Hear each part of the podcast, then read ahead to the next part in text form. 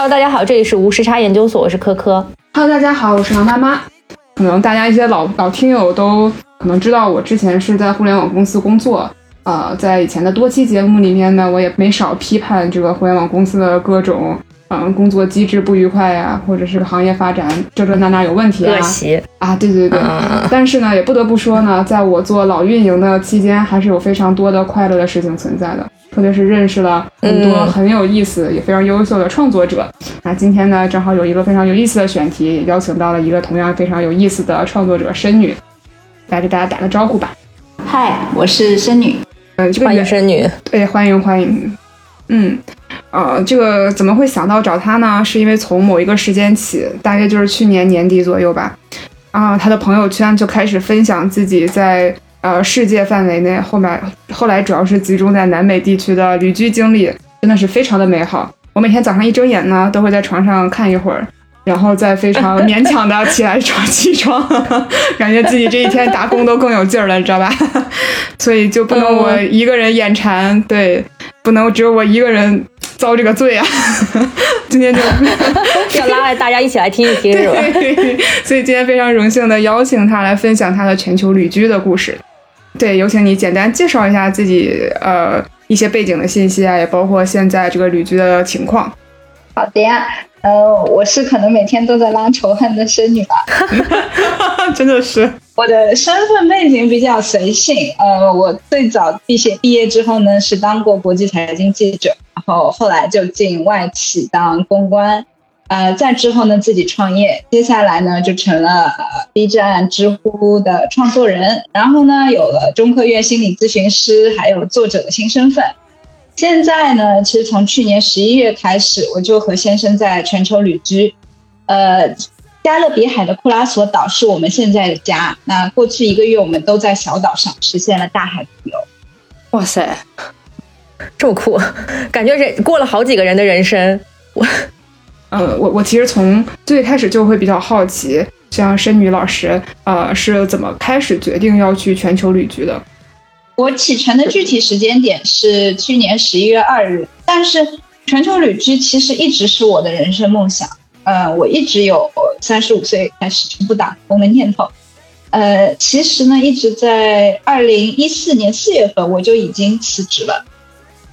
当时呢，就准备说想看一下新的生活的可能，但辞职以后发生了一些没有想到的事情，就是我中断了旅程，就回国开了一家新媒体公司，开始创业搞钱了，就一度搁置了梦想，甚至呢，过了三十五岁这个原定的时间节点，还是在继续搞公司。那时候总觉得呢，哎，趁现在形势还不错，多赚点钱吧，再出发也不迟。嗯。嗯，然后我觉得是，呃，上海疫情封城这件事情是一个觉醒的契机吧，就是原来的生活节奏啊，还有思维上的惯性，就突然被强制按下了暂停键。嗯，但也是靠这个延后出发吧，就是我其实应该是二零二二年延后了八年，所以比起八年前呢，自己的存款也确实更多了，这样呢也就支持了一些更加。舒服一点的旅居生活的预算，所以就是很早就已经埋下了这个种子了。呃，然后去年也确实是很多人想要有改变的一个契机，对吧？对，嗯。然后去年疫情其实到十一月中间也有半年多的时间，这个时间段里面你会做了哪些准备呢？嗯，更多其实是心理上的一个准备，就是决定要走。因为那个时候大家还有两种心态吧，一种心态是疫情之后会有一波我们说消费复兴啊，整个的一个经济的反弹和复苏，可能是一次机会；还有一种就是是不是说这个暂停键其实对我来说就是一个提醒，或者说一个征兆，所以我更多是在心理上做了准备，说决定要走，然后真决定走了之后，就其实需要准备的反而不是。多，因为后面我们会讲中中南美洲签证啊等等需要的工作并不多，更多其实是和父母沟通啊，和亲朋好友啊再简单的聚一下，这样。嗯，那你国内这块需要善后的事情多吗？当时善后，对对对，善后有有有，就是在分成的时候，就是我在六月份的时候已经决定了，所以是在七月份的时候就跟所有的员工呃也聊了也聊了一下，然后就按照劳动法来善后。当然，现在公司还是在，因为还会有一些呃零零碎碎的业务。那财务啊等等，还有一些财务行政这样子的员工还是在的，嗯，我们只是改成了远程工作而已。嗯，所以其实我觉得本台观众相对来说，从年龄上还没有到这个有有足够的呃积累去旅开始旅居的这么一个年龄段吧，呃，可能会比较关心说，比方你的呃自己的从 gap 一段时间以后，未来职业发展可能会是不是会中断一下？还是说，哎，这以后职业发展要怎么办？啊，这是一部分人关心的，可能还有一部分人关心很实际啊，就咱们旅居的这个期间的收入是怎么来的？大家，比方说我们之前也聊过裸辞之类的，会有一个很大的焦虑，就是我，哎，好像没有像上班这么稳定的收入和交社保了。呃，职业规划上面，呃，说实话没有具体想法。现在我比较确定是我不想再回商业世界，肯定也不想打工。呃，我对心理还有脑神经学也比较有兴趣，所以可能未来会重新读一个书，然后再看职业规划。但现在确实没有没有想得很清楚，因为如果特别害怕中断的话，可能就不会迈出第一步，对吧？对，因为大家好像会特别在意，比方简历的连续性，好像好像就你这中间没有积累就很难。对你，你是不是其实从记者到公关，然后再到自己创业的这一步的时候，就已经开始抛弃你这个所谓的就是职业连续性，或者是你你需要在某一个既定的路上走的这个执念了？对，因为二零一四年我就再也没有全职打工过。从一四年，其实一四年到一六年这两年，我其实就是一个中断的状态。因为当时我说有一些没有想到的、意料之外的事情，我回国了。呃，可以跟大家多讲一下，就是因为当时一四年其实也就是一个小白领嘛，存款并不多，呃，所以我当时想的是去南美，但因为那时候正好有几个朋友在欧洲，我就先去欧洲，呃，想想先把欧洲玩一下，然后其实很简单，就是钱没了，啊，然后又回来打工了是吧？没有没有，就是然后钱没了。钱没了就得你得，因为不像现在我是可以靠被动收入在活，但那个时候不能靠被动收入，被动收入撑不住，你得边打工边工作一会儿。不管怎么样，对吧？我在欧洲，我得有点收入，然后同时去。所以那时候不是钱快没有了嘛？那我就在想，那时候我不是就是一个营销人嘛？所以正好那时候欧洲有一些朋友，我就开始为伦敦旅游局啊，为 Eurostar 就欧洲之星那个火车。嗯，呃，还有西班牙一些呃州政府，甚至皇马 做一些关于中国社媒上面的一些呃咨询案子啊、推广活动，这样可以赚一点欧元继续旅游嘛。然后就很意想不到的就是 Skyscanner 天巡，那个时候他们就要进入中国，他那时候又还没有进中国嘛，他们就需要有一个中国的一个 freelancer base，一个 PR head 帮他们去。呃，宣布这个天巡 Skyscanner 进入中国的，所以就这样机缘巧合，我就回国了。然后回国之后呢，就是天巡之后又带来了一些客户等等，所以就变成我是属于那种嗯没有想到，然后又回国创业了。哦，就是推着你创业，对一些小型的公关公司接活嘛。所以我自己的。生活经验就是说，有些时候所谓会职业规划啊什么的没啥用。就是我们可能说点扎心点的话，就比方说现在大家规划的再再成熟，但有的时候你就像互联网，你也知道，它碰到淘汰制或者它就是要清一波人，你的规划是没用的。所以我们自己的经验也就是说，我不太在乎连不连贯，因为不连贯，HR 可能会看不上你，但连贯也有可能会被看不上。好好的点，好的点啊！看来不想打工人早就不打工了，也不用等到，也不用等到真的是迈迈出最大的那一步，可能早早就已经埋下了种子了。嗯，对，就就有点像我应该是盲目说的吧，就是这种关于梦想的种子像癌细胞一样的，它会突然有一天就把你占据了。对不起，你就没有办法抵抗它，你就认了吧。嗯是。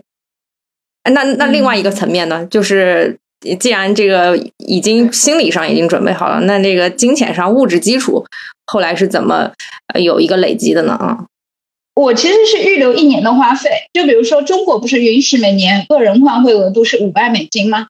那其实我的旅居预算没有那么高的，我的旅居预算其实我跟我先生两个人才，我和我先生两个人预算才两千美金一个月，也就是两点五万美金一年。呃，那我就先把这个两点五万美金准备好，再加上不是还有信用卡嘛？信用卡这个消费其实它又是一个额度嘛，所以我其实是按照年预预留一年的花费来做的。所以这个当中，比方说，因为我现在的收入主要是靠啊原来存款的被动收入嘛，但当然也会有一些呃各种渠道的呃一些收入，比如说，那它这个收入是不稳定的，比如说。原来我做创，我做公司营销公关，还是有一些各类客户的，他不时还是会有一些策划咨询的需求啊。我在呃旅居之前，我在离开中国之前，我把我的第一本书呃书稿也出了，那现在也会有稿费。B 站、小红书呃会有创作激励啊和广告。那知乎其实不时还是会来一些啊心理咨询啊，它还有一个付费创作嘛，现在。那也会有个几百啊什么的，不要小看几百啊，在南美几百很多的，可以活好几天的。对，所以就这是我现在的一个状态，或者说我走之前在金钱上做的准备，就更多我就是拿挪出一年的费用，就这个费用就是在那里的，不用担心什么波动啊等等。所以我觉得，因为因为我之前做想过很多次做旅居这个话题。但我总觉得，嗯，我看了很多的一些呃互联网上经验的分享啊，呃，就是会觉得大家好像并不是所有人都把账算的比较清楚，也不是有呃每一个人都有足够好的基础。嗯，就你刚刚刚才看了一下，至少呃像申女士有呃账号的一些基础，啊，有自己做公司的一些客源的基础，然后也有一些被动收入。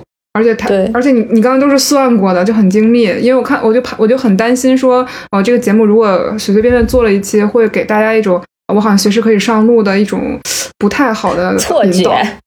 对 对，所以我所以我是真的看了你很久之后，我发现我真的你看，包括你 B 站的视频，我觉得你是真正算过账的，我特别放心 邀请你过来。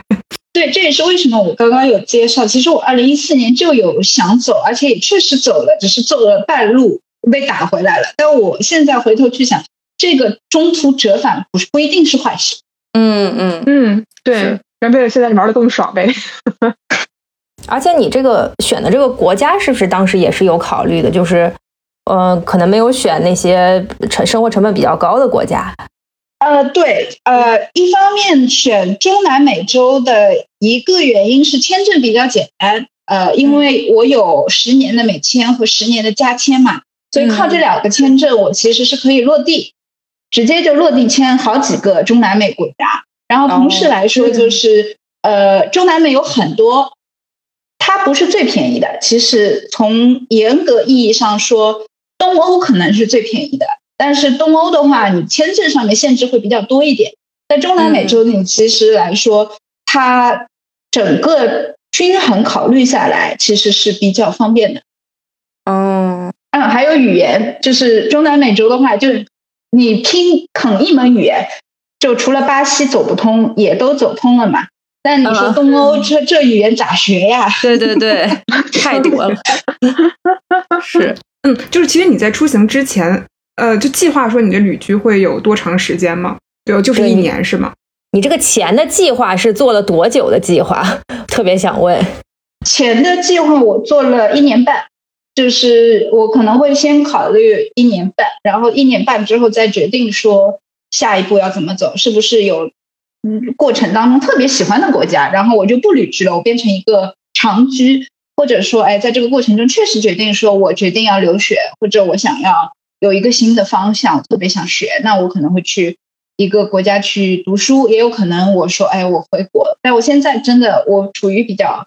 给自己 gap year 吧，中年 gap year。哎，所以我理解是一年半，就是一个月两千美金，所以你大概准备了五十万，对，就一年半嘛，对，哦，对啊，一年半五十万。但其实最近这段时间经济波动也都挺大的。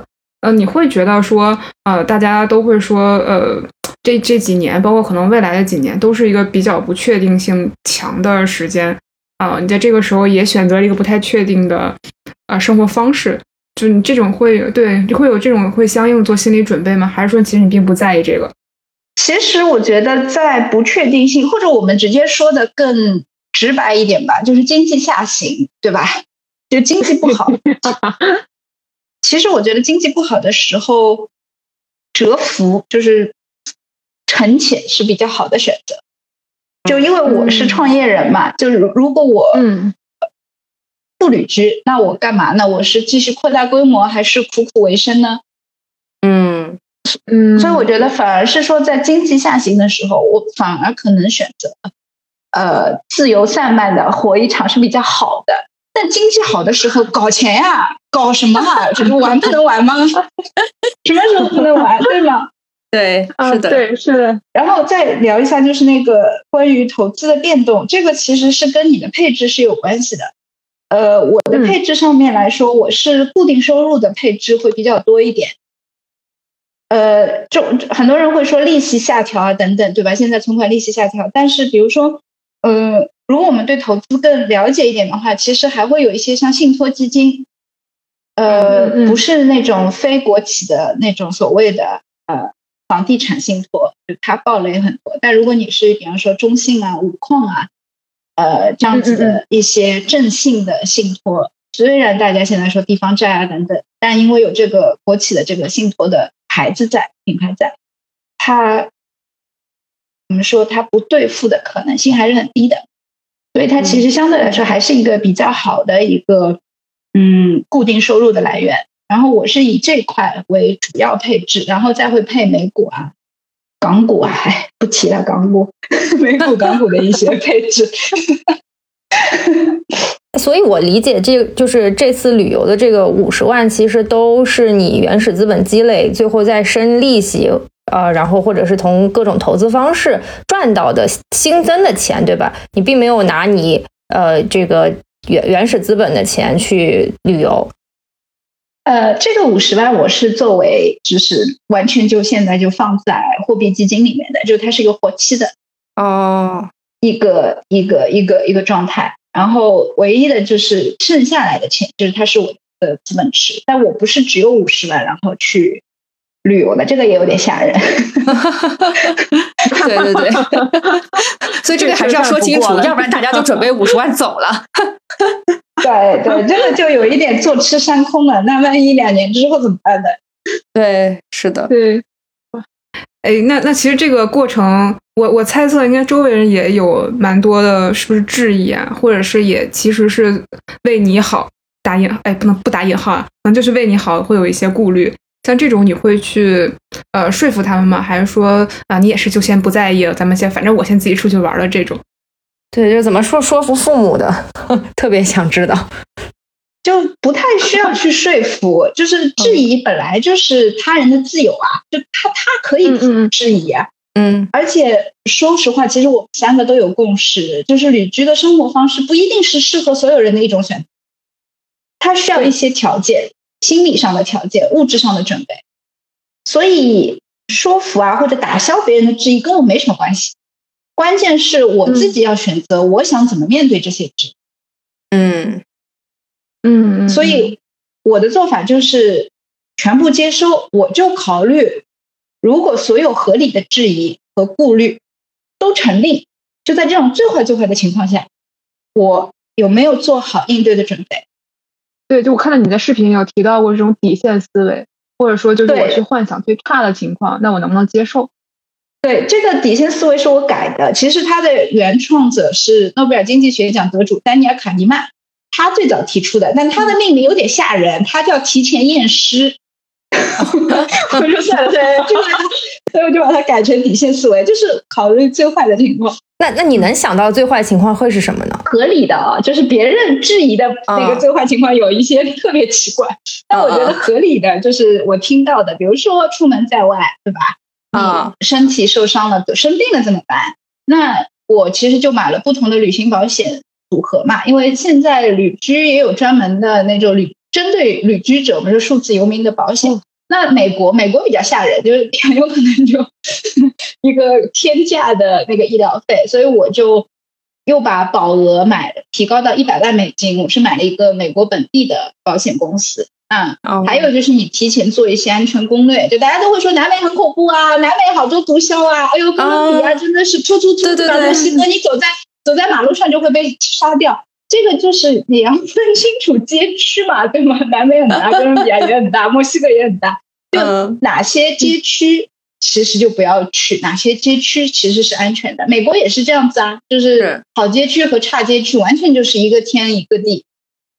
对对，从另一个层面上讲，就是，呃，我我觉得我今年跟那个王妈妈两个人都重新开始国际旅行嘛。其实，在出发的之前，还是心里会有一些忐忑的。就不论是你好像很长时间没有出国了，你不知道之后会面对怎么样一个世界，然后再再其次就是好像好像就是已经跟这个世界隔离了很久了，你都不知道自己应该怎么怎么做，踏出哪一步。就是我我们会觉得还是有一点点。内心还是有一点点胆怯的吧，我不知道这一块你有没有任何的这个担心啊，还是心心理上是不是已经做好了充分的准备，还是你本身就是这么一个性格的人啊？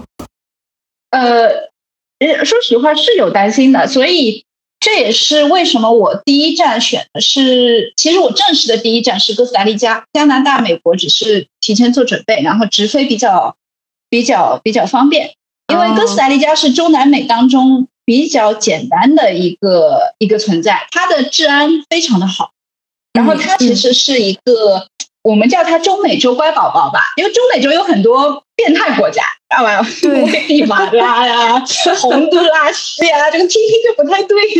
是，那哥斯达黎加它是中美洲乖宝宝，它无论是在治安呐、啊政府贪腐上面，其实都是全球排比较高的，它又被称为北美后花园。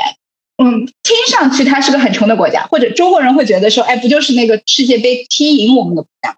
其实哥哥斯达黎加比较比较贵，它是很多硅谷大佬啊、好莱坞明星他们的度假地的选择之一，特别是太平洋海岸那边。比如说 Jeff Bezos 啊，他有一套房子就是在哥斯达黎加太平洋那边的，所以我选择是哥斯达黎加，因为二零二二年说实话十一月走的时候，不光是那种忐忑，我们三年没有出国了。其实你知道，作为一个上海人，我那时候是很糟心的。哦，对，嗯，对，其实那个时候状态是差的，他不是现在那种能量、心理能量全部回来了，说哎来了挑战吧，给我给我一些不确定性吧。那个时候就是不要搞了，我求求大家不要搞了。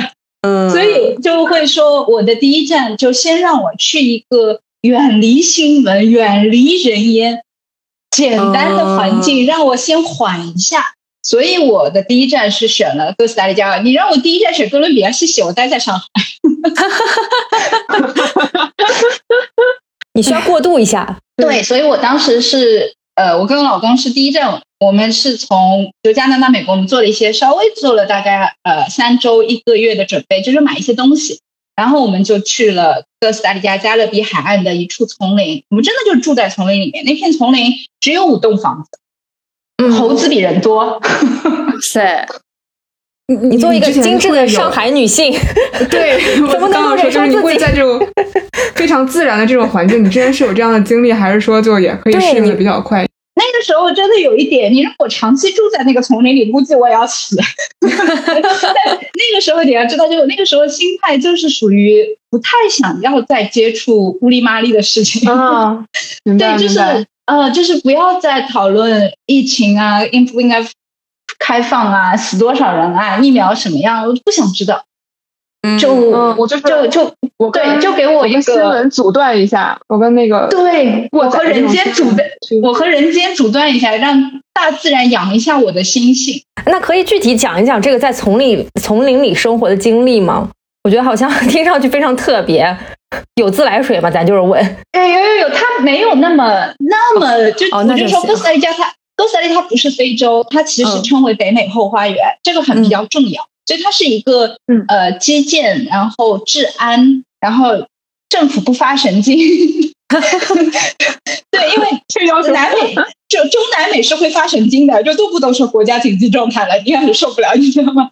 对对对，呃，所以对，呃，但是丛林，就为什么我说我在加拿大、美国先准备了一下，就是它是一个生态非常非常完善、生态保护的非常好的一个区域，所以它的动物、它的生物是比人要多，而且我的住的丛林嘛，我其实只有五五栋房子，那我这边主要是它离加勒比海很近，因为我骑自行车五分钟就能到海边，同时它有一个加呃哥斯达黎加的一个国家。公园是一个必去的国家公园，呃，卡伊塔，呃，National Park。所以我的生活就是我可以每天去海边，我可以去国家公园。生活上需要做一些准备，主要是要学会丛林生活。比如说最简单，你是不能留任何食物在外面的，也就是说吃完饭立刻要把呃所有的食物的残渣全部洗掉，不能留盘子。五分钟都不行，否则你会发现这个盘子上爬满蚂蚁。哦，呃，你的天呐，因为它的生态，它的生态太发达了。就是说我我不是开玩笑，就是我在朋友圈有发过，就每天早上会有几百只猴子从你家，从我家院子的墙上，当把它当高速爬过去，再上树，几百只猴，就这样，唰唰唰唰唰唰。然后，如果我们家有个小院子嘛，小院子里面还有一个小的游泳池，小小很小，青蛙呀，呃，伊瓜纳呀，就美美洲的那个鬣蜥伊瓜纳都会来。然后晚上浣熊会来，有那个干干脆面，小浣熊会来。所以垃垃圾是一定要，就不能是垃圾袋放在外面，你是要用那种封口的，就完全封口的密封的那个很高的那个。桶把垃圾袋锁在里面，因为一关了，而不是浣熊很聪明，它会翻的。对对对，所以你要把它锁掉。就这些是我们要，就我提前学会。当然还有就是，因为我要去国家森林去徒步嘛，所以我要买那种雨林用的防蚊防蚊的那个喷雾。所以这个我是在美国买好的。嗯，这个是在呃准备，其实还好。就但这些就是可能我说上海生活是是体验不到的，那我就。到了哥斯达黎加丛林里，我可以说我要学会一些这样的知识。这一切都是你之前心里有预计到的，是吧？还是说你到了之后才发现？没有没有，主动选的。因为你选好说远离人烟，对吧？你那你肯定，你我也我也不想做贝爷了。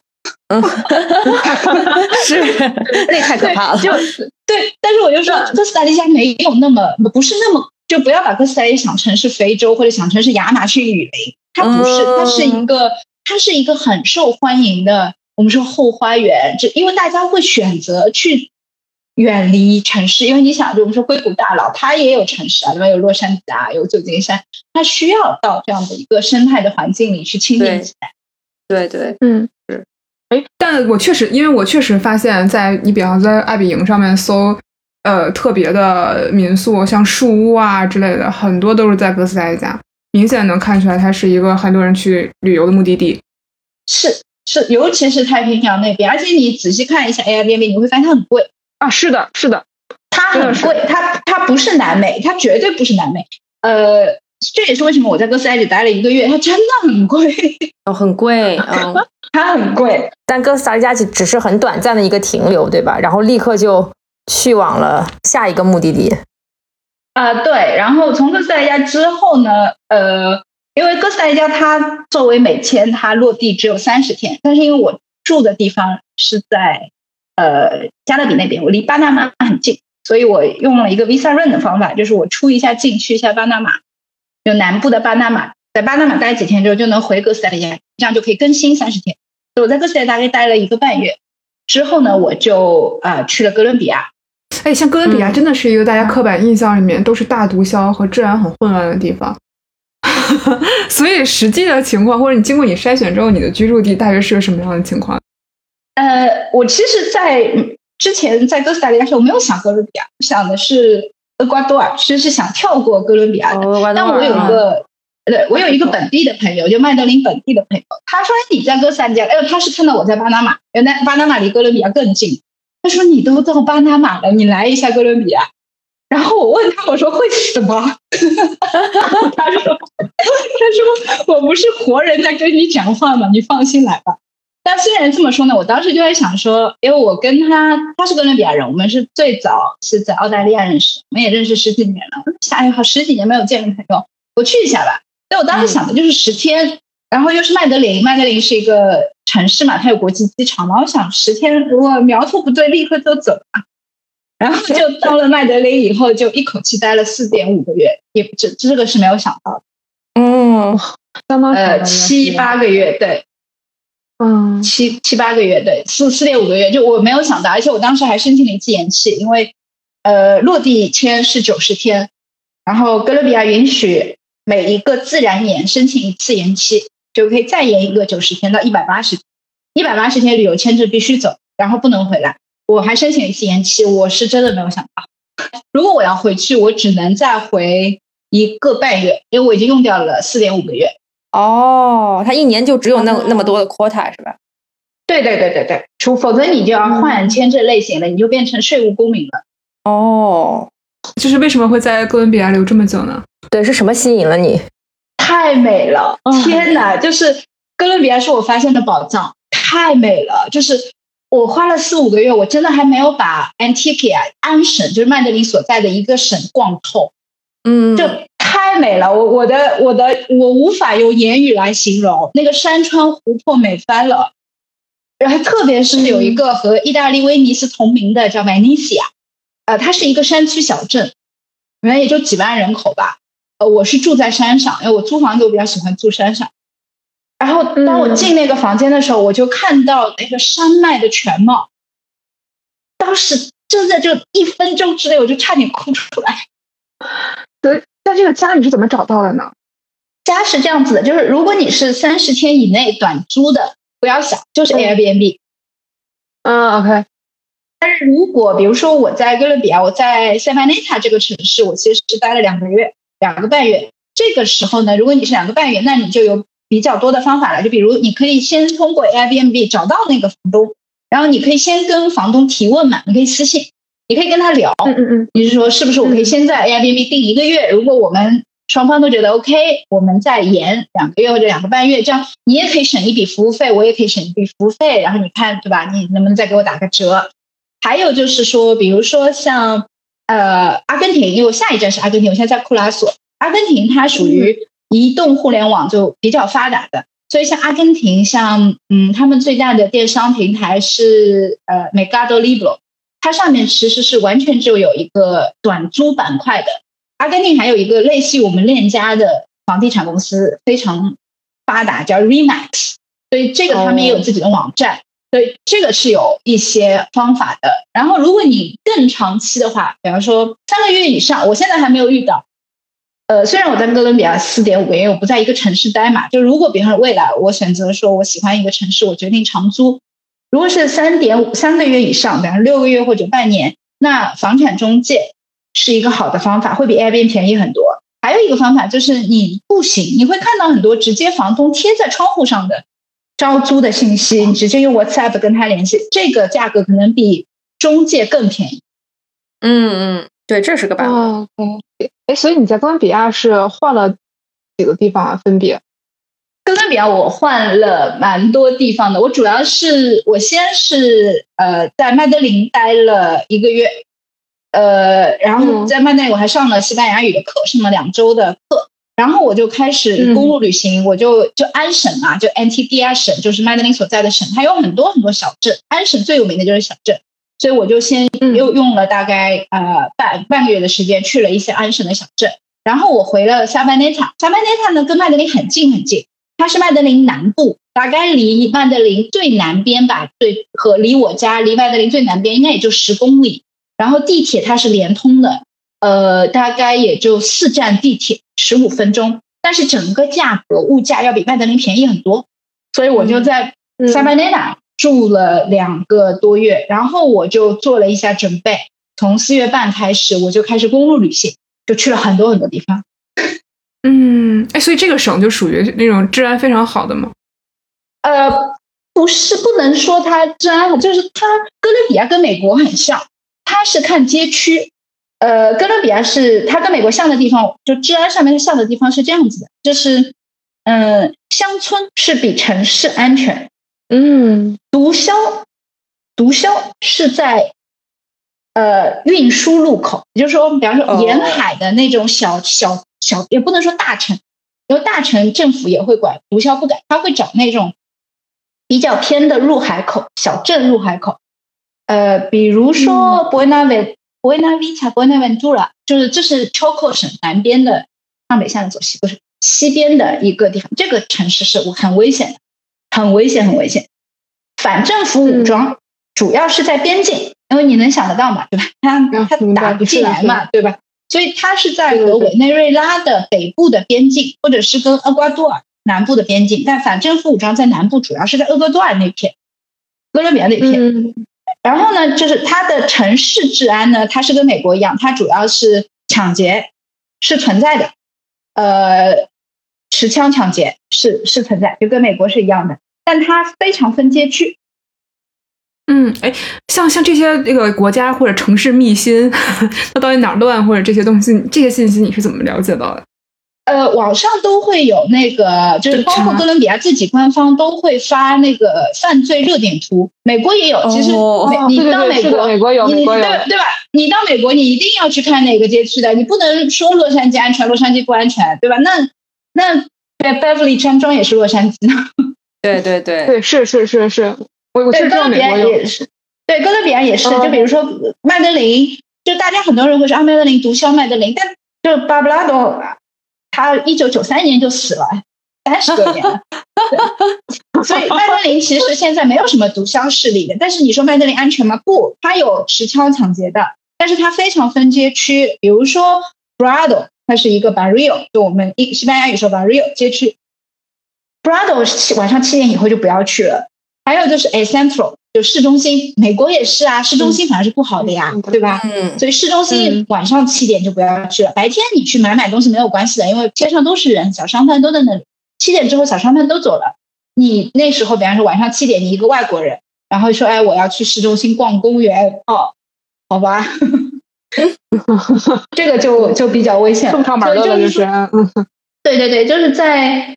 美国还有南美吧，我觉得还是要有一些尝试。嗯嗯，就就比方说你在这个过程中有看到同胞吗？或者是就是比方中国人吗？嗯，哥伦比亚极少，极少，极少。所以，对，所以就反而我的脸比较受 欢迎，也不是受欢迎，就是大家会比较好奇，所以大家都会比较容比较 比较容忍你的塑料西语啊，因为他们说，哎，怎么这张脸的人在说西语啊，好可爱，就这样。呃，哥斯达黎加因为对哥斯达黎加从统计数据来说，其实哥斯达黎加巴拿马应该是华人比较多，主要是开小便利店，就垄断便利店。但因为我在从我就我没怎么看到过。呃，我现在在库拉索，库拉索岛上小便利店基本上是被。华人垄断的库拉索的人口一共才只有十三万人，百分之五是华裔，全部来自于广东省。他们是，他们都是呃攀亲带故的。哦哦，就带过来的。中国人好顽强啊，真的，在世界的边边沿沿里面顽强生活。对对对，所以嘛，所以那个哥伦比亚。的作者马尔克斯他说过，比拉美精神更强韧的就是亚洲精神，说的就是中国人。哎呀，就四处卷呗，太强了。所以在这个过程中，你会比较有意识的想要融入当地的生活吗？呃，不不不会说融入，因为你的西域没有到可以融入。嗯，我更对我更多做的其实倒是说，我会避开呃热门旅游点，还有外国人聚集区。就有点像北京、上海也都会有外国人聚集区嘛，对吧？就三里屯啊，被上海就是法租界那几个那几个地方。那呃，中南美也有，就比如说哥伦比亚、麦德林、波布拉多是外国人第一首选的，我会尽量避开，我会更愿意去住呃本地的社区。嗯嗯，就是像语言是你到了当地之后才开始学的，对吧？呃，没有，我在疫情期间，我从做了决定说我要走之后，我就开始 Duolingo 自学。嗯，哦，做准备。哇，你，哇，你真的是哦各种为为成功的方向非常的全面。对，对，就是因为我觉得语言还是比较比较重要的，而且在南美，在南美语言是钱。讲讲西语，讲西语，你会发现说就特别有意思。他们比较哥伦比亚人比较可爱，就那时候在他们的小镇旅游，就如果你去买咖啡，然后你说 “Excuse me, can I have a coffee？” 可能一杯咖啡就一点五美金了。哎，你只要好好跟他们说用西语说 “Señor, quisiera una tinto por favor”，马上就零点三美金啊！真的吗？价格歧视？这标准坑坑外国人。因为我觉得就是你活该嘛，谁让你不说谢谢？我是哥伦比亚人，我也坑你一把呀。反正 五美金你也嫌便宜的呀，对吗？就是说你作为一个，你会觉得才十块钱一杯咖啡啊？是是是是是是，因为哥伦比亚是咖啡产地嘛。哦，对对对，是的，是的，他们咖啡格鲁吉亚和红酒一样，我明白。呃，珍珠奶茶，珍珠奶茶，就珍珠奶茶。对，在哥伦比亚喝咖啡相当于我们喝奶茶，就马路上那种，而且不是那种喜茶，就是有一点点这种。嗯嗯，是。哎，这个确实被害啊！所以我就不知道那些外国人在中国，每个人都盯着不学、不讲中文，感觉也会被坑，是不是？他们肯定会被坑的呀！就是你会想，你说外国人有几个人可以去吃那个沙县小吃？他们不是还是得去吃瓦嘎斯吗？对对对，对对对对对，就学会当地的语言还是很重要的。对当地语言来说，真的就是价格，我就说不开玩笑，就是减一半都是很正常的，就包括租房子啊什么的。就你是外国人，还是你是你是找英语的房产中介，还是找西语的房产中介，差很多很多。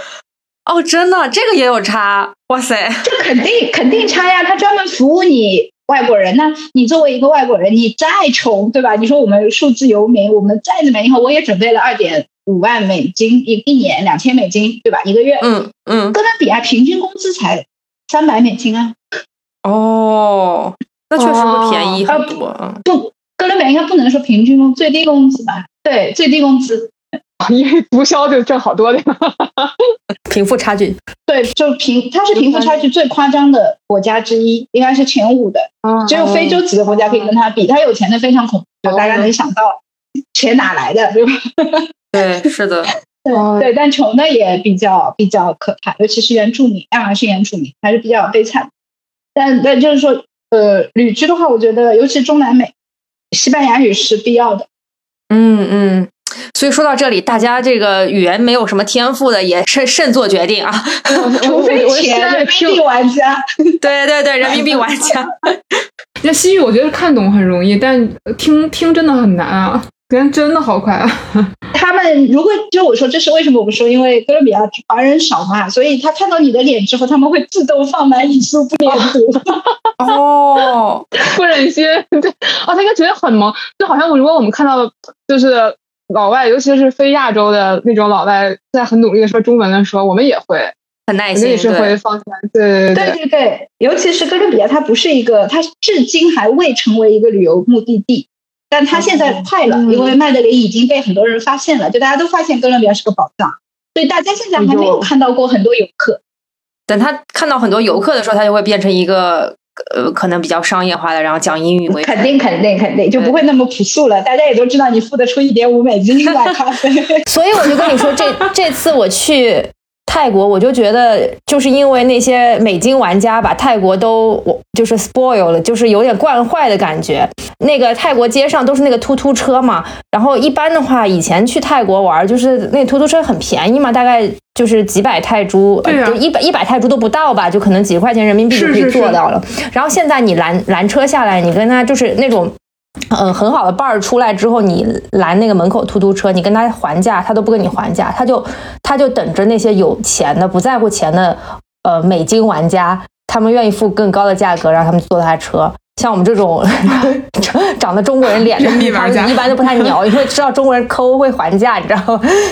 就是就是就是被被惯坏了。然后包括你上出租车都会跟你讲价，就是因为因为确实太之前太便宜了，对于对于欧美国家来说确实太便宜了。然后欧美人又喜欢来泰国养老嘛，所以所以他们就也也就是门清了嘛，摸清了嘛，反正就是这个价格，他们就不愿意跟你去讲价啊，就还挺坑的。对。对，这也是为什么我当时因为刚刚我妈妈在问我找房子嘛，所以找房子有一个原则就是远离呃外国人聚集区，就是因为外国人聚集区，即便是麦德林，呃，平均一室的房子，就一室我们叫 condo，一千美金一个月。天呐，上海都没有那么贵啊！这么贵？天呐。对，就是美金，美金玩家。哦，美金玩家，对。是的，他们好讨厌啊！对，很讨厌。我就跟你说，就是这个货币的价值，咱就说人民币什么时候能国际化？咱们就是人民币越来越坚挺之后，就是人民币结算的时候，我们就有更多的这个核心的权利了，你知道吗？有点远了。对，然后我还想问一个，就是既然你学了西语了，那。这几个国家，你在去之前有没有对它的当地的文化有所了解啊？就是，嗯，就是因为因为总是感觉好像，呃，我们对欧洲或者美北美了解的比较多啊，或者甚至南美都会比较多一点。像这种中南美的国家，好像知道它的名字，但对于它的历史或者它对于它到底有哪些，呃，确实还是比较知之甚少的啊。呃，知道不知道对旅居没什么影响。啊啊，没影响是吧？对，就是因为南美文化、南美文学，我一直是比较喜欢的。哎，我个人很喜欢马尔克斯嘛。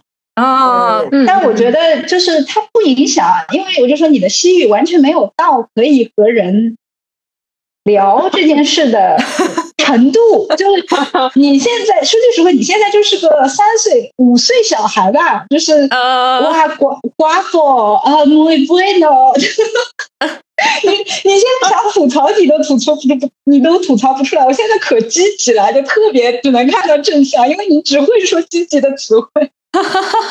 哦，对啊，真的，呃，因为我其实学过一点西班牙语，在读书的时候。然后我现在记得最清楚的一一句西班牙语，就是我我会说一点点西班牙语，但是只会说一点点。我们现在可以说英语吗？这是我说的最溜的一句，因为我说的实在是太溜了，他们根本就不相信我只会一点点西语。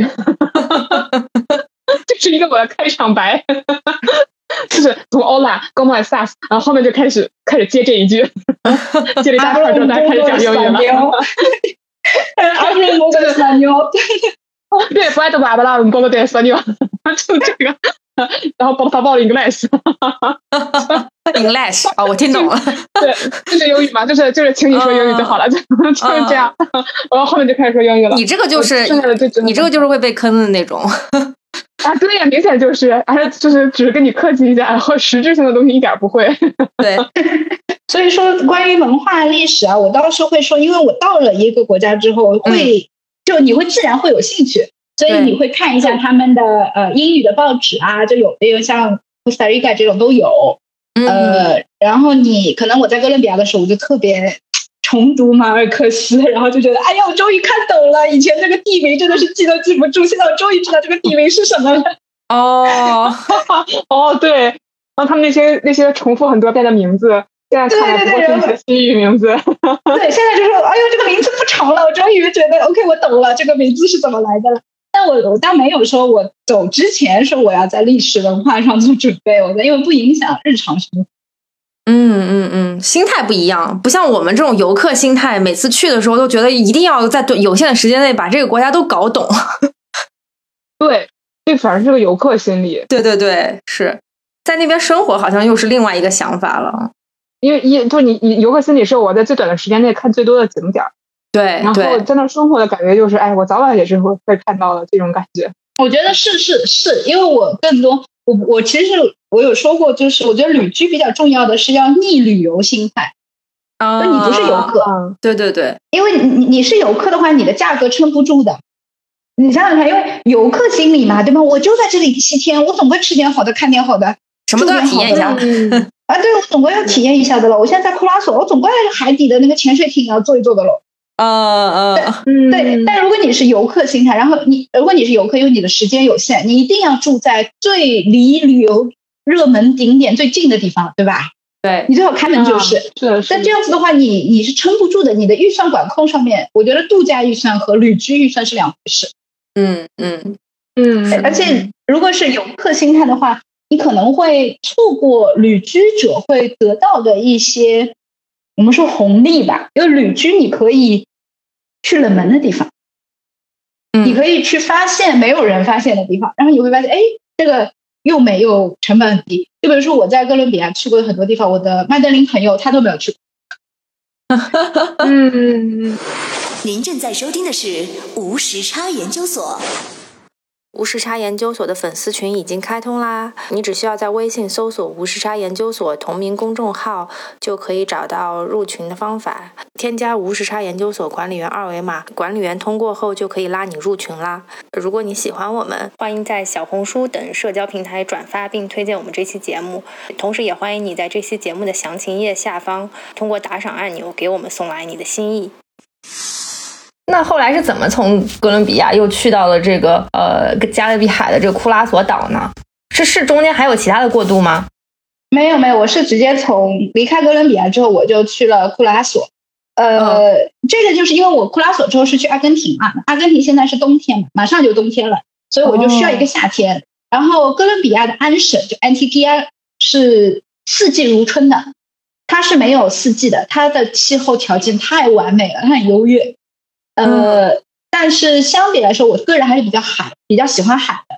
从加勒比角度来说，哥伦哥伦比亚的加勒比海滩，像呃卡拉黑纳啊、桑特玛萨啊，它不是最美的。我决定说，我还是去一下库拉索吧。嗯嗯嗯，那就是一个海上的岛，对吧？那它这个很小的岛，对，它属于它是荷兰阿鲁巴、克拉库拉索、圣马丁岛。组成了荷兰王国，所以它是在加勒比上的河属库拉索岛。哦，所以是归荷兰管的。它归荷兰王国，是它的官方语言是荷兰语和英语，然后再加一个他们的方言帕皮曼迪。哦哦，那那我看它应该是离委内瑞拉比较近，对吧？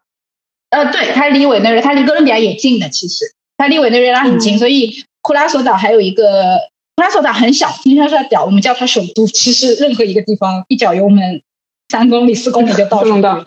对，然后库拉索岛在首都，它还有一个水上市场，就是给委内委，就是给委内瑞拉人准备的，就是委内瑞拉的呃船夫，他会船上放满鲜鱼啊、水果啊，就来到库拉索的那个摆摊卖。嗯，那这个岛的生活成本怎么样？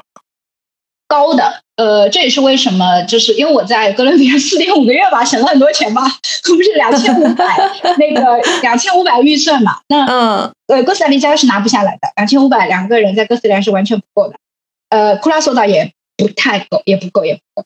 然后，但是哥伦比亚完全够啊，哥伦比亚一千五都用不到啊，我这个分完了，分完分完用不到的，所以这样我四个月不是已经 不是已经省省了四千美金了吗？哦。它一它贵是因为它是个岛，而且它是河属的这种岛，是不是？就是不是就相当于塞班对美国来说的那种感觉？对对对对对，就是它整个就是我们说东呃东加勒比岛国都是贵的，像巴哈马、百慕大这些岛，巴哈马群岛、百慕大、呃特克斯这些岛，应该是全世界最贵最贵，比新加坡还要贵。只是因为大家排名他们太小了，大家不会计算他们比他们的生活成本比卢森堡、新加坡都要贵。哦，库拉索是属于还算比较便宜的了，在岛上面，但是风景会很好，是不是？海就是绝美的碧绿色的。透明的海，绿松石色的加勒比海。哦 哦，就是那种我们会在手机锁屏的主题里面见到的那种海吗？就那个颜色，呃，王妈妈也可以看我朋友圈嘛？就那个颜色，如果不是我，对，如果不是我亲眼所见，我就觉得是 P 的。所以你都你所有朋友圈的图都是没有 P 过的，对吗？真的没有 P，因为它不能 P，它一 P 就变蓝了，但它不是蓝，它就是绿。它是绿光，就大家都会说加勒比海闪着绿光，就是马尔克斯说的闪着绿光的加勒比海。然后你你若觉得这个东西对吧？文人的想象力，然后你到了其实是真的对吗？它它就是闪绿光的哦。所以像什么马孔多的雨这些都是真的吗？马孔多是个，我还去了一下马马孔多，马孔多不是个很好，真的就是一个非常灰的一个小镇。但但对。他的写作有他的地理的环境，所以库拉索岛就加勒比海真的就很美很美。我我我，而且我严重怀疑，可能我们从照片上看到的远不如你亲眼看到的。肯定的，肯定有差，肯定肯定肯定就是，而且有很多就是它它，因为库拉索是浮潜，它是世界级浮潜。呃，它是不需要坐船的，也没有人让你坐船，就是你潜水你可以坐船，但浮潜你就自己走下去吧。就你就从岸边自己走下去，走五米，你就会发现海龟啊、鱼啊全来。哦，啊，所以你现在住的是海景房是吗？呃，因为它岛它很小，就除非你基本上海景房是吧？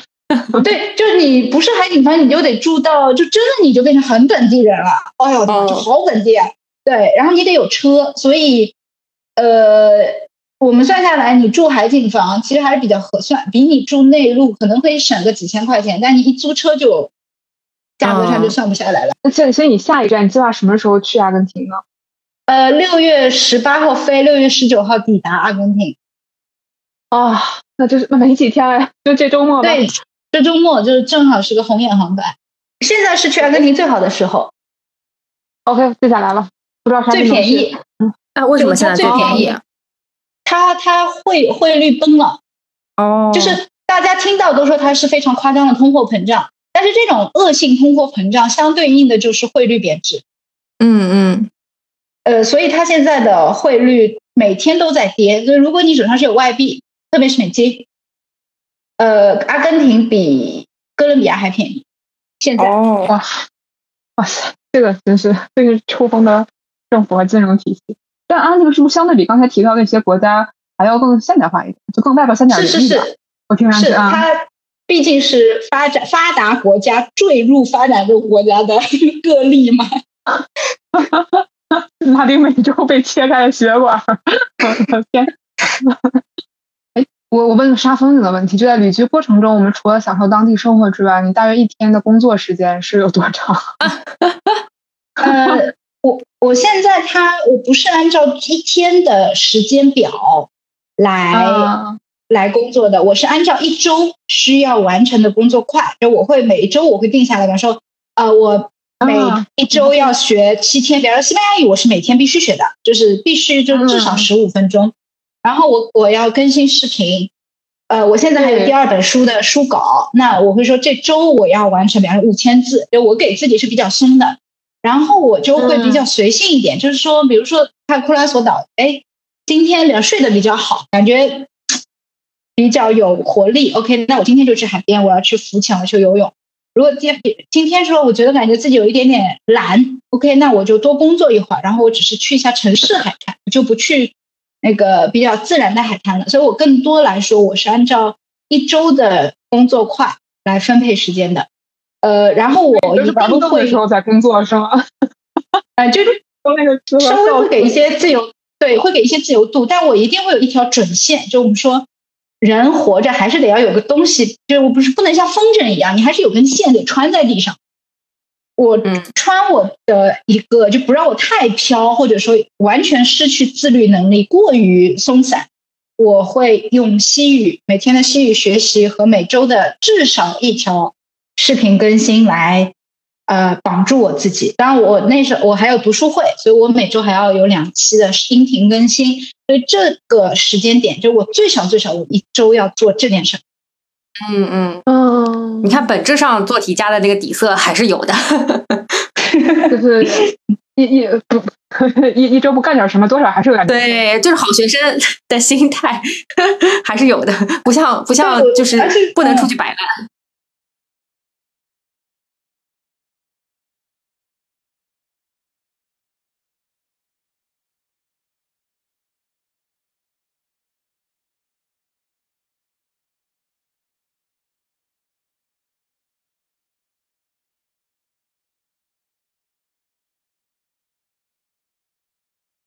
很容易走到一个就会发现没有动力了。嗯嗯，确实确实，就其实我觉得一天工作两三小时，还是正道的光。我八小时工作实在是太长了，还要通勤，还要应对一些关系，就真的有点就太累了就是两三个小时还是非常可以的，不干真的很难受。对。哎，我想问，我问一个，觉得那个，哎，你说你说，我想我想问一个吃货关心的问题，就是嗯嗯，就是我中南美洲好中南美洲好吃吗？然后你的中国胃是怎么解决的呢？听上去也没什么中国人，也没什么中餐呢。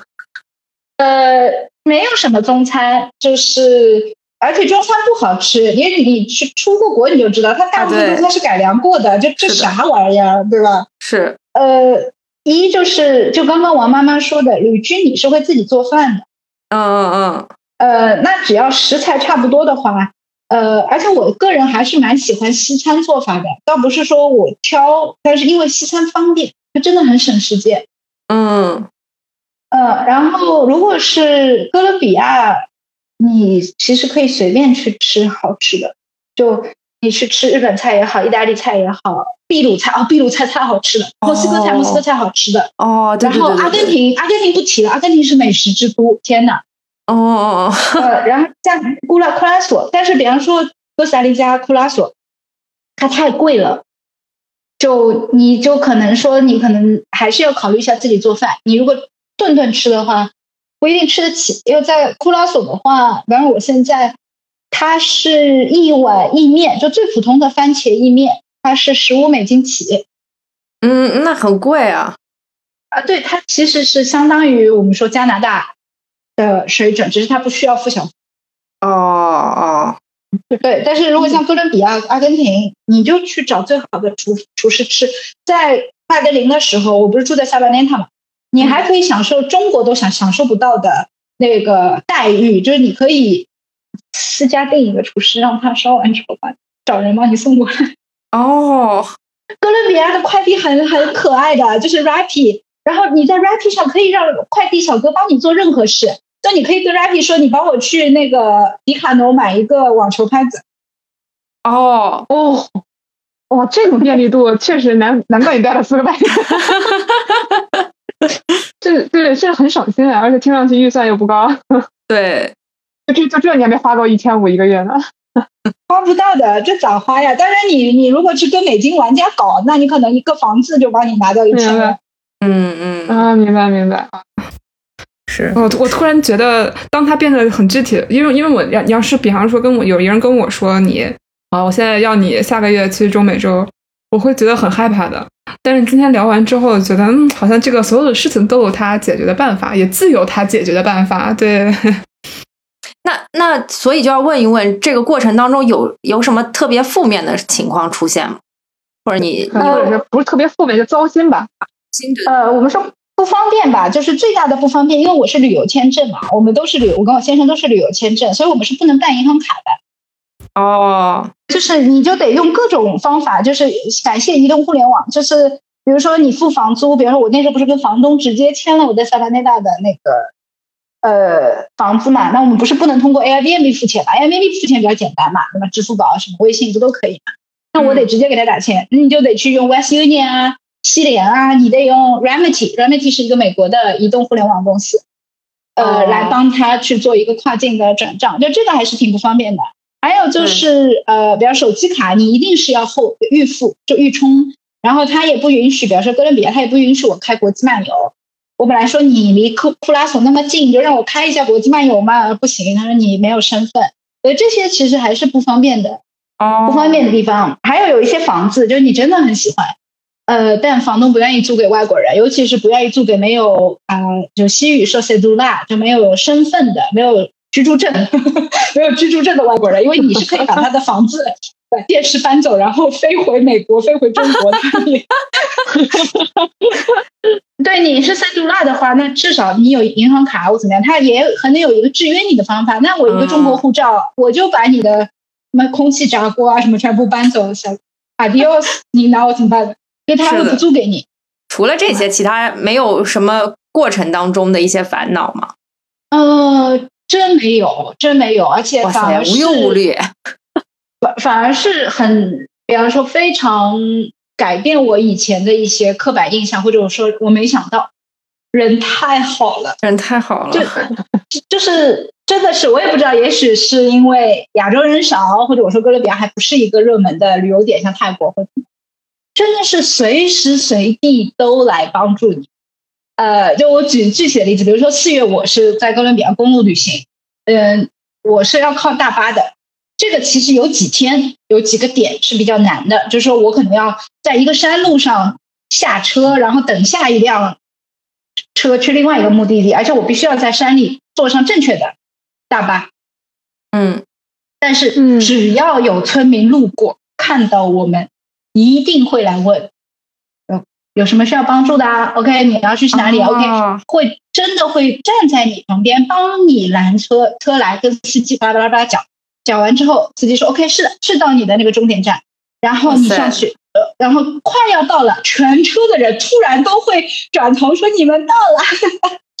哇塞，就就是这样，就是真的像特别暖，就是他们的性子里面，就是我们我当时认为说，就是性子里面都是热烈的拉丁。比如说库拉索，就是上周吧，我来，就是我也没有想到，就是我那时候去岛最西北的，就是最西北角的一个海滩，呃，我是坐公交车去的，然后我们当时呢是想坐末班车回来。就因为它是最西北角嘛，就离我们家其实还有三十五公里左右的，就而且是礼拜天晚上，我就一定要坐上那个车。但是其实当时我们不知道，但其实我们是搞错了周日最后一班末班车的终点站，就那个公交车其实是不会来的。但我们就坐在那边等，然后它又是西北角，所以它没有路灯，它什么灯源灯源都没有，所以等到八点钟最后一辆车离开的时候，是一片漆黑，就真的是伸手不见五指。啊，车没有来，我们俩就有点慌，而且礼拜天你知道的，叫出租车都不一定叫得到，人家是天主教国家。然后就一辆车私家车开到我们门口停下来，它是最后一辆从停车场从海滩停车场离开的车，就一家布布拉索人，有一对爸妈再加两个小孩，他们折返了，他们就看到我们，他们觉得不对，这两个人怎么还在那里？他们折返了，然后他们就坚持要把我们直接送到。哇塞，就是我就说想不到，就没有体验过之前想不到，就是人太好了。是的，那我们今天说这么多，我想在后面再问的两个问题是，一个是你觉得什么样的人就是比较适合旅居？嗯，第一没小特孩，别不适合。一没小孩，我听到了什么？说的对，特别有道理。嗯，我觉得因为有小孩还不太适合这种变动的生活。小孩子的，特别是他比较小的时候，还是需要一个稳定的教育啊嗯等等，有稳定的环境。呃，还有就是说，看你的价值观，就是旅居是要放弃一些东西的，就比如说你可能没有传统意义上的社会地位，啊，嗯嗯，呃，然后中国人不是很喜欢说主流社会，我不能进入主流社会，你旅居你肯定不是主流社会。对对对，你可能要，你可能要安于很舒服的做一个旁观者，嗯呃，然后就是我觉得旅居还是需要有一定的自律。就虽然旅居看上去它是一个自由的生活方式，但是自由一定是它的背面是自律。嗯然后我建我建议还是要有一定的语言能力，不一定是要有天赋，但是要有一定的语言能力，因为这个会让你的体验还是差别比较大。呃，对，主要是体验。对对，呃，还有就是你可能要有一定的灵活变通性，嗯就是比如说呃，哥斯达黎加丛林或者库拉索岛，它也是会时不时停一下电的，不会长，但是一定会时不时停一下电。嗯呃，你你要应对这种跟你原来的生活方式完全不一样的一种一种状态。那我们说南美，虽虽然我没有遇到，但我觉得我说南美它是一个随时可能会，南美整个国家的氛围它很像青春期少年，但就它有可能真的就是，对它有可能真的就一下子呃罢工了、抗议了。就比如说我去年十一月到的时候，十二月毕里就开始大罢工。那现在快结束了吧？但是厄瓜多尔现在还是属于紧急状态，所以你也要做好这样的准备。你不能说你到了另外的一个国家，然后你会说：“哎呀，怎么就不如中国？”对呀、它就是不如中国呀。那肯定不像上海，你这种凌晨三点，像北京，对吧？凌晨两三点出去撸个串没啥事儿，那就不是嘛。嗯嗯，嗯对嗯要有这种预期。嗯对，所以我说可以整理一下，就是我觉得医美小孩，呃，而自律和一定的变通灵活性，我说应变能力吧，呃，基本的语言能力。然后我我还是会建议说，不要呃完全卡着这个预算去旅游，还是要稍微有一笔舒服一点的呃我们叫 backup money 吧，就备备份钱。嗯嗯嗯嗯嗯嗯嗯，对，因为我觉得在欧中国可以穷游，呃，不太建议南美穷游。它可以，它价格真的很低，就是以我的我们说我们的享受到的质量。嗯嗯，我在哥伦比亚在麦德林其实是蛮低的，我们说我一千五百美金是用不到的，我甚至可以到处玩，去最美的地方，请私人厨师。但是如果我只有四百美金，我要像哥伦比亚人那样火，我觉得它很难。尤其你不会西语，你你完全不知道整个 community 的那个整个街区社区的那个氛围。哥伦比亚是有帮派的，它有，它再大的城市都有。你哪知道你的这个社区对吧？因为我们这种大城市出来的人，居委会干部叫什么名字都不知道了，你哪知道那个社区的 Edura 教父是谁？哇塞，对，所以我说你是对你不是说不能活，哥伦比亚人就是拿三百美金活的。但你说你作为一个旅居的人，你说我要拿五百美金，觉得有点挑战自己的难度。嗯嗯嗯，就是因为我看到你另外一个视频提到就是 fire 这件事，对，还是想再问问，仔细问问钱这一块儿。有有，对我我我，而且我觉得 fire 不是一种不光是钱的事了，其实是一种生活态度的表现。我我我其实自己是这么觉得，对，所以我现在就最后问一下，你觉得你现在状态可以算是实现 fire 了吗？以及像我们这些还没有 fire 的人，还可以怎么着去做往 fire 这个方向去努力？呃，有没有实现 fire 其实是有一个标准的一个，呃，是有一个大家统一认同的标准的。呃，就是是 fire 它有一个公式，就是说你计算你一年需要花的钱，就比如说你你要把一年花的钱全部算上去，你不能光算旅居。比方说，如果你有房贷，你得把房贷也算上；如果你有比方说重疾险，你每年到了年尾你要交一笔重疾险，这些你都要算上。OK，所以你计算一年所需要的花费，假设啊，就我算的简单一点，比如说我跟我先生一年的预算是两点五万美金，那折合人民币就是十七点五万人民币嘛。第二步就是你去看你是否存到了二十五年生活所需要的钱，也就是说，如果按照我们是二十五二点五万美金，那就是四百三十七点五万，这个是资产，你不能拿房子来算的啊，这个是资产，这个叫可投资资产。但是如果你是这个房子是可以租出去的，那我 OK，因为这个也是属于你的收入的计算里面嘛。然后你就看你能不能按照你刚刚存的钱的百分之四，就我们靠百分之四的年化收益来生活。如果你能实现，你就实现了 fire。嗯当然，不同的人他会有不同的 fire 的情况。就比如说，有的人他就是退休状态，我就是靠这百分之四来来生活；有的人他会在百分之四以外，他还会有一些零零碎碎的主动收入，就我们说在线的收入。但是关键就是说，这个二十五年的那个最低的生活需求，你能不能存到？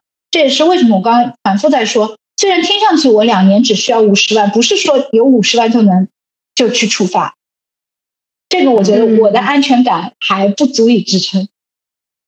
明白明白，对，当你有了这个，当你实现 fire，其实你要知道，虽然百分之四只是一个现金流，但你还有一笔这个资产。如果如果你一年没有用掉那个百分之四，对吧？就我能存下来，那这笔钱又是一个百分之四的一个复利的继续的一个收益。对或者说我还额外挣到了别的钱，我也对对对对对，所以这个资产池其实是很关键的，其实你的底气，也是你应对不确定性一个重要的牌。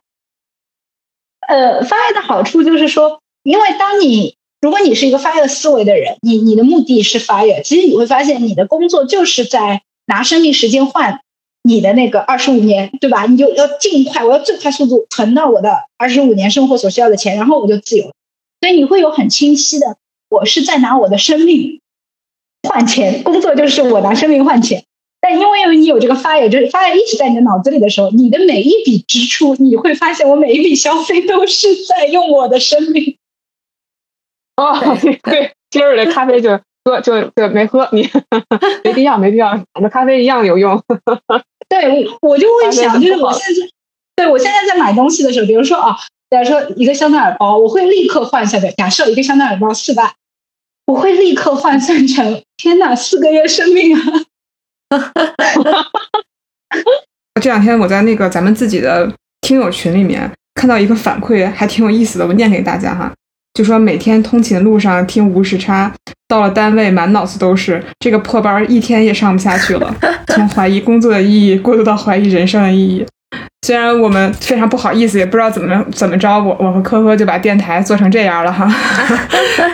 但但对，但我其实分析一下原因，是觉得因为我们在各个节目里面去聊到了非常丰富的、有趣的人生啊。尤其是今天，那大家听完这一期之后，估计会有更多的人陷入刚才这位群友的状态。但但啊，我我一方面是我我觉得是任何呃，大家是在打工状态下面，不管我们是不是啊，本身还是非常享受这种稳定生活的人，但都是应该在某些时间停下来想一想，我们生活到底呃，想一想追寻意义这件比较虚空形而上的事情。呃，但另一方面也是说，我们虽然每次都展现了很有趣的职业或者是很有趣的生活方式，但我们其实每一期节目的嘉宾也都会聊到，在背后他都做了哪些的功课，付出了哪些准备，做了哪些权衡，或者是也难免会遇到一些糟心事儿。就他一切都一定是有两面的。我们适不适合这个工这种生活方式，或者适不适合某种很有意思的职业，都一定是要权衡利弊去看。它光鲜的一面，也要看它背后呃弊面吧。对，然后我觉得今天听完之后，我我自己有非常多的感触，因为本身我心底里面肯定也是有那种四处玩的种子的。我个人来讲，我觉得今天晚上要好好的跟对象聊一聊，也非常祝愿大家，不管是不是呃觉得旅居的生活，不管怎么样，也非常就是。呃，希望大家能有机会，就是多走出去看一看，也多看看，呃，跟自己生活方式不一样的人。所以非常感谢申女今天跟对我们的分享，而这个今天录制的时间也是他的上午啊，他其实起得也特别早啊，非常感谢你的时间，谢谢大家邀请，还是。对，谢谢申女，因为我我们翻了你的那个 B 站视频，我们觉得还有很多的话题，我们也想聊，所以也希望之后还有机会，我们再聊一聊其他除了旅居之外的话题啊。好呀，我也很希望可以再来无时差研究所做客，谢谢。好，那最后大家如果关于这期节目有什么想讨论的，也欢迎在评论区积极和我们留言，然后大家也可以去关注申女的 B 站和知乎账户，是吧？这这是你的两个主平台，是吧？小红书、抖音都有，小红书、抖音都有，好，全平台关注一下。哈。对对对，行，那今天就先这样啦，谢谢大家，拜拜，拜拜，拜拜，拜拜。